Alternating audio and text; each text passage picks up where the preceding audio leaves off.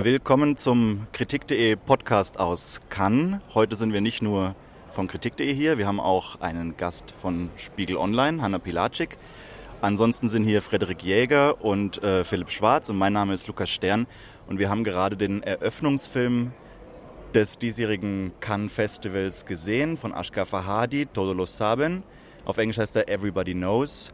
Und den, mit dem beginnen wir. Wir fangen an, diesen Film einzuschätzen. Und ähm, Hanna wird uns erstmal kurz erzählen, worum es in diesem Film geht.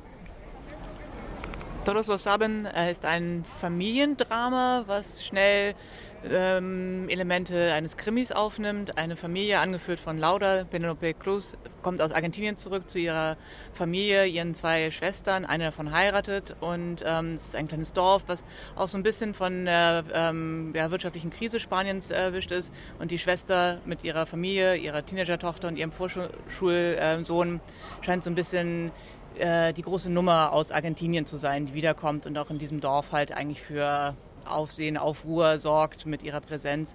Und dann ist es doch jemand anderes, der ja für das größte Aufsehen sorgt, nämlich die Tochter, die während der Hochzeit entführt wird. Und was dann passiert, ist halt eben halb Familiengeschichte, halb Krimi, ein, ein kleines Labyrinth, was sich dann entspannt.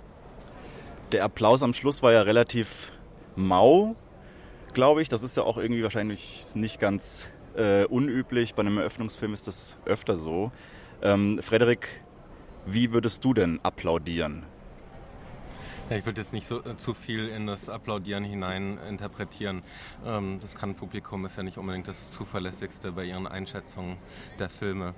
Ähm, ich glaube, ähm, dass der Film einen tatsächlich ähm, mit gemischten Gefühlen hinterlässt. Also ähm, es ist ein Film, der ja sehr viel mit so moralischen Dilemmata zu tun hat, was Ashgar Fahadi immer interessiert und was im iranischen Kino ein wichtiger Topos ist, ähm, das, äh, das Richtige zu tun aus den falschen Gründen und dazu gebracht zu werden, ähm, die, die richtigen Lügen zum falschen Zeitpunkt oder die ähm, falsche Wahrheit, wenn es gerade nötig ist. Und ähm, ich finde, also mein erster Eindruck vom Film war tatsächlich, dass er unheimlich digital wirkte. Ähm, die Kamera ist ähm, ständig bewegt und versucht irgendwie den, den Leuten ähm, zu folgen, ähm, lässt eigentlich keinen keinen Moment ähm, Ruhe einkehren, im, am Anfang unheimlich beschwingt und dann auf eine ähnliche Weise dramatisch, wenn ähm, die Entführung klar wird und wir der äh, völlig außer Fassung geratenen Penelope Cruz zugucken. Und ähm, der Film hat, glaube ich, auch tatsächlich keinen wirklichen Ruhepunkt. Also für mich, deswegen sage ich so mit gemischten Gefühlen, ähm, ist es ein Film, bei dem ich eigentlich nicht genau weiß, ähm, wo der Ankerpunkt sein könnte. Das ist, glaube ich, ein Potenzial des Films, ist aber auch etwas, was mich jetzt zumindest in der sehr ähm, schnellen Reaktion kurz nach der Sichtung ähm, noch nicht so richtig zufriedenstellt. Genau, wir müssen natürlich dazu sagen, dass wir im Moment aus diesem Film herauskommen und die Eindrücke noch äh, ganz frisch sind. Aber Philipp, vielleicht kannst du ja schon erste Eindrücke wiedergeben. Ja, es ist äh, in der Tat ein bisschen schwierig. Ich meine, also das, was du mit dieser, mit dieser Unruhe sagst, das war für mich, also am Anfang ganz, ganz stark. Also da war auch ein bisschen äh, so jetzt um ins Anekdotische zu gleiten, aber auch die Sichtungssituation in Cannes sind ja die Untertitel separat vom Bild. Das war am Anfang war das durchaus eine Überforderung. Man musste sich irgendwie entscheiden, schaue ich mir jetzt das Bild an oder lese ich die ständigen Dialoge mit. Ähm, aber das hat auch mit dem Film selbst zu tun, dass da einfach eine, also diese, diese sehr unübersichtliche Dynamik dieser Familienzusammenkunft, von allen Ecken und Enden kommen irgendwelche Leute daher. Man weiß eigentlich nicht genau, wie, in welchem Verhältnis sie jetzt zueinander stehen. Ich war auch sehr erleichtert, als endlich die Hochzeit da war, weil dann wusste ich endlich, wer das Brautpaar jetzt war. Dann konnte ich so, so ein bisschen das als Fixpunkt nehmen, um so die familiären Verhältnisse mir ein bisschen zu ordnen. Das fand ich äh, sehr spannend, auch diese Nervosität, die da irgendwie ständig mitgeschwungen ist, weil es war eben zwar eine Ausgelassenheit, aber es war eben nicht so eine freudige Ausgelassenheit, sondern man hat irgendwie gewusst, okay, da kommt jetzt was. Also ich wusste, also die, die Entführung war mir auch, ich wusste nicht, dass es darauf hinaussteuert. Ähm, auch diese, diese Eskalation, die dann und die plötzlich das völlige Umkippen von diesem Familiendrama in eben diese, diese so auch Krimi-Handlung. Es gibt auch also Versatzstücke, dann gibt es halt, man darf nicht zur Polizei gehen, dann muss natürlich irgendein bekannter äh, Polizist im Ruhestand dann irgendwie so Detektivarbeit leisten. Das sind halt schon so sehr auch so effektvolle Szenen. Äh, ich finde, der Film hat diese Unruhe dann irgendwann so ein bisschen verloren. Er ist dann wie so ein, weiß nicht, wie so ein Magmafluss halt immer mehr so stickflüssig und erkaltet. Und irgendwann habe ich das Gefühl, ich habe diese Szenen, die ich da gesehen habe, wo irgendwelche Anschuldigungen hin und her und wer hat welches Land und wer hat wen übers Ohr gehauen. Das habe ich dann irgendwann schon, habe ich das Gefühl, zum fünften Mal gesehen. Ähm, und er ist dann halt am, am Ende so wahnsinnig, also so deklamatorisch, dialoglastig, wo mir einfach nacherzählt wird, was jetzt genau die Konfliktlinien sind, ohne dass das irgendwie beobachtbar oder ausagiert wird. Ähm, dann sind mir dann auch die Figuren völlig, die am Anfang noch so sehr präsent und lebendig waren, waren wir dann, also war ich dann ein bisschen unschlüssig. Ja, mir ging das auch ähnlich, dass ich irgendwie am Anfang das Gefühl hatte, diese Desorientierung, die der Film da stiftet, auch mit diesem Gebäude, in dem sich dann irgendwie diese ganzen Familienmitglieder äh, zusammenfinden. Ich hatte auch überhaupt gar keine Ahnung, wie da diese Zimmer zueinander äh, gehören, wer da eigentlich zu wem gehört, wo da wer ist.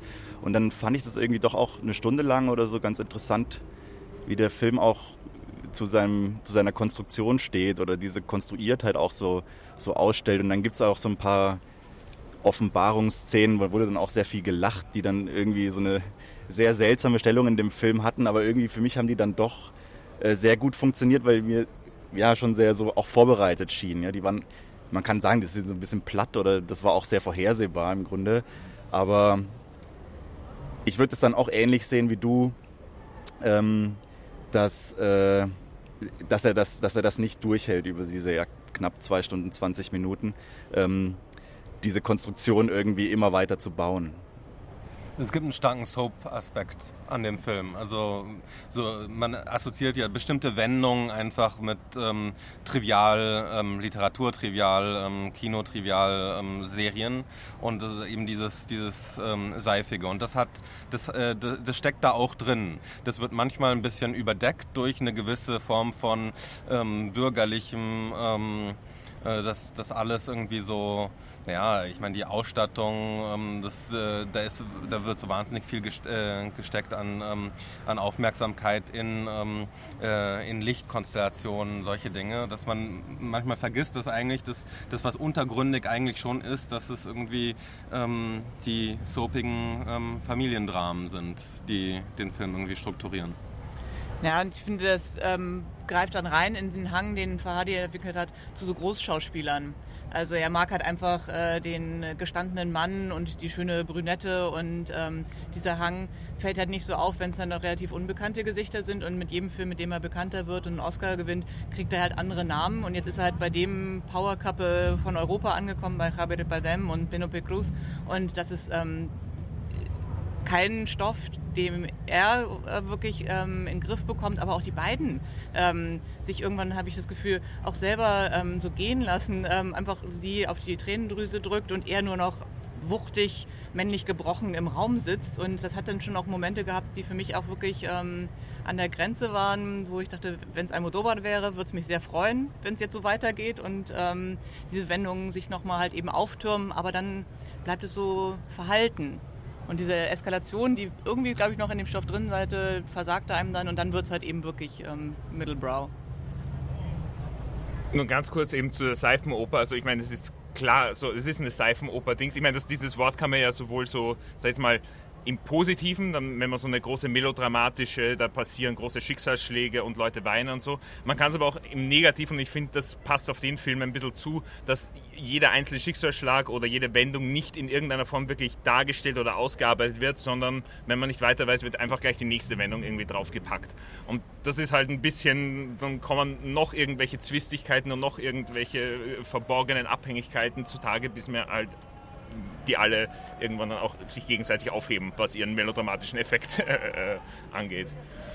Ich würde auch sagen, also da steckt nicht so viel Melodram drin. Also es ist sehr, sehr wenig schwelgerisch. Es ist eigentlich, also man hat natürlich so Anlagen davon und Blicke und ähm, äh, immer wieder so, so so Achsen des, äh, der Trauer und so, aber die, äh, die sind tatsächlich eher durch die, durch die schnellen Wendungen und die ähm, und so ein, ja, so ein so eine Nervosität ähm, überdeckt.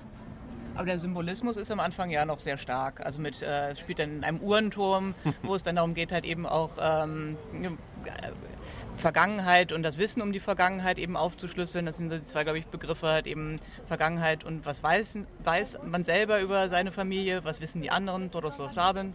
Alle wissen die Geheimnisse eigentlich. Also es geht auch darum, ähm, nicht nur das eigene Geheimnis eben zu erkennen, sondern auch zu wissen, wer um das Geheimnis weiß.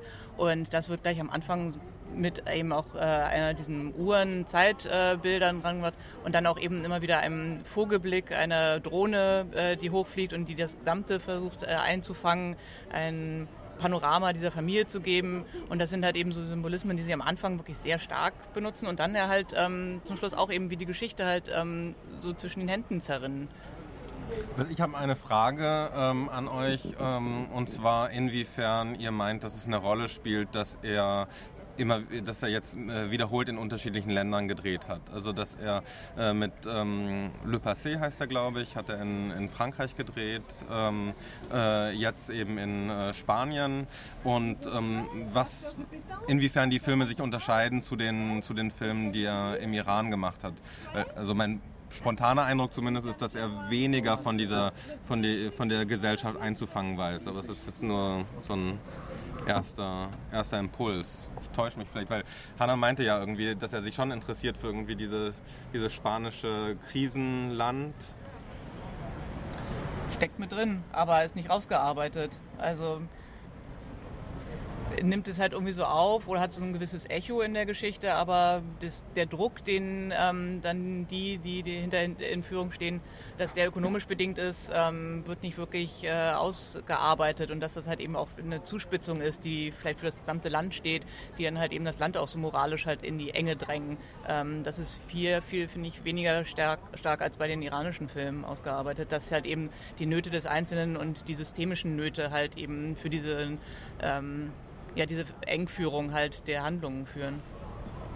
Ich meine, man kann vielleicht auch nochmal über, über so diese ikonischen Bilder sprechen. Das, das spielt ja auch auf so einer Weinfinker dann äh, teilweise und das ist ja auch so spanische äh, Provinz. Ähm, allerdings ist das, und das führt vielleicht nochmal zurück zu diesem Seifigen auch, es spielt ja nicht im Hochsommer zum Beispiel. Also das wird ja nicht irgendwie so ein, so ein, so ein Urlaubsspanien so total ausge, Wann spielt das schlachtet. Ich würde sagen, es spielt im Herbst. Sie haben schon so Jacken an, irgendwie es regnet auch die ganze Zeit oder manchmal. Ähm, also da fand ich irgendwie, also auch nochmal zu deiner Frage, ähm, wie er so arbeitet in fremden Ländern. Ich hatte schon das Gefühl, der hat, er hat so ein bisschen so einen, so einen Blick dafür, auch so Ikonen zu brechen. Also so Weinfinker, äh, Dorfplätze und so weiter. Hatte eher den Eindruck, dass, ich hatte eher den Eindruck, dass er sie total nutzt. Also brechen, also klar, es, steckt dahinter, es stecken Geheimnisse dahinter, aber das ist ja so wie irgendwie jeder ähm, Rosamunde Pilcher erzählt von irgendwelchen dunklen Geheimnissen, ähm, äh, also irgendwelche Familiengeheimnisse in an schönen Orten. Und so ein bisschen ähnlich ist es ja hier eigentlich auch. Also alles ist ja toll dort. Und also ich übertreibe, natürlich ist nicht alles toll dort, aber ähm, man Frauen wird schon. sehen alle super aus. Ja, also erstmal sehen alle Menschen irgendwie makellos aus und man kommt da irgendwie rein und also diese, diese Bewegung, mit der der Film irgendwie in diesen Ort reinkommt, ist ja schon irgendwie so. Die strömen ähm, auf einen zu, so. Äh, ja, so eine Bewegung von ähm, äh, hier will man hinkommen. Und ähm, wie, ja, er bricht das ein bisschen, also narrativ, aber ich hätte gesagt, vom Bild her bricht das, bricht das eher nicht. Ja, Brechung ist vielleicht auch ein blödes Wort in dem Zusammenhang. Das, ist, das stimmt nicht. Also er affirmiert das schon auch, aber ja, ich weiß nicht. Ich hatte irgendwie so ein bisschen das Gefühl, das ist schon auch äh, so ein bisschen gewählt, wann dieser Film spielt und auch in welchen Orten dann. Aber gut, keine Ahnung, vielleicht, vielleicht habe ich mich da auch verguckt jetzt. Inwiefern steht, inwiefern steht der Film denn jetzt ähm, symptomatisch für das, was uns die nächsten zehn Tage erwartet? Das Festival von Cannes, ist das repräsentiert von Ihrem Eröffnungsfilm? Ja, das ist eine gute Frage. Es ist ja einer der wenigen Filme dieses Jahr, in denen große Hollywood-Stars mitspielen. Ich glaube, sonst gibt es kaum welche. Ähm, aber das. Andrew Garfield. Andrew Garfield, ja. Jünger.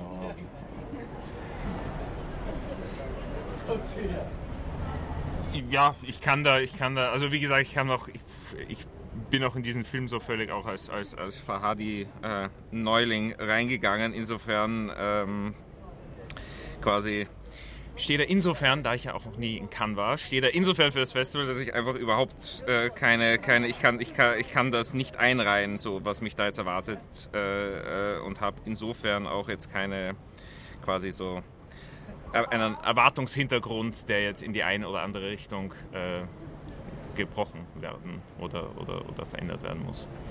Ähm, ich finde ja. ja den, den Film ein bisschen überraschend als Eröffnungsfilm, weil die ähm, ansonsten oft noch sehr viel glatter sind. Also der Film hat, hat, zwar irgendwie was Seifiges, aber glatt ist er überhaupt nicht. Er ist ewig lang ähm, und fühlt sich auch so an und ist also, finde ich, kein, ähm, also jetzt von, von natürlich so ähm, äh, offensichtlichen Faktoren wie Stars, ähm, für mich kein, kein offensichtlicher ähm, Eröffnungsfilm für ein Festival und könnte, wenn man dann irgendwas hineinlesen will, für irgendein so Diffundieren ähm, sprechen. Also dass es ein möglicherweise nervöses und eklektisches Festival werden könnte.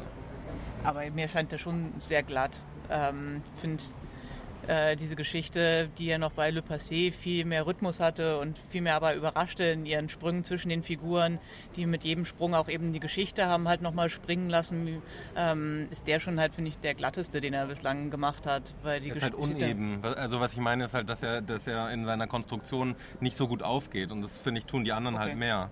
Deswegen, äh, das meine ich mit glatt, also als ähm, rund, ja. Ah. Aber gerade deshalb äh, scheint mir der sehr gut als Eröffnungsfilm äh, zu passen, weil das so ein Film ist, man hatte noch keine Erwartung, man ist jetzt ein bisschen angespannt, was das Festival angeht und wäre der jetzt irgendwie in der Mitte gekommen, hätte es glaube ich schon mehr äh, als nur halt irgendwie vereinzelte Lacher ob einer äh, bisschen absurden oder zu ab, ab, absehbaren Wendungen gegeben. Also die Stimmung ähm, war ja zum Teil schon am Kippen. Es wurde dann halt, weil viele an manchen Stellen lachten auch schon wieder, die sollten sich ruhig halten, gipst und ähm, das spricht eigentlich eher dafür, dass er jetzt an diesem Eröffnungslot, wo noch alle relativ wohlwollend waren, richtig aufgehoben war. Ja, dann würde ich sagen, hoffen wir, dass äh, das stimmt, was du sagst. Und äh, äh, er tatsächlich äh, aus gutem Grund nicht in der Mitte lief, nämlich weil dann dann die großen Kracher kommen. Und äh, verabschieden uns für heute von der Terrasse im Palais du Festival, der Presseterrasse und sagen Tschüss bis morgen. Tschüss. Ciao. Ciao.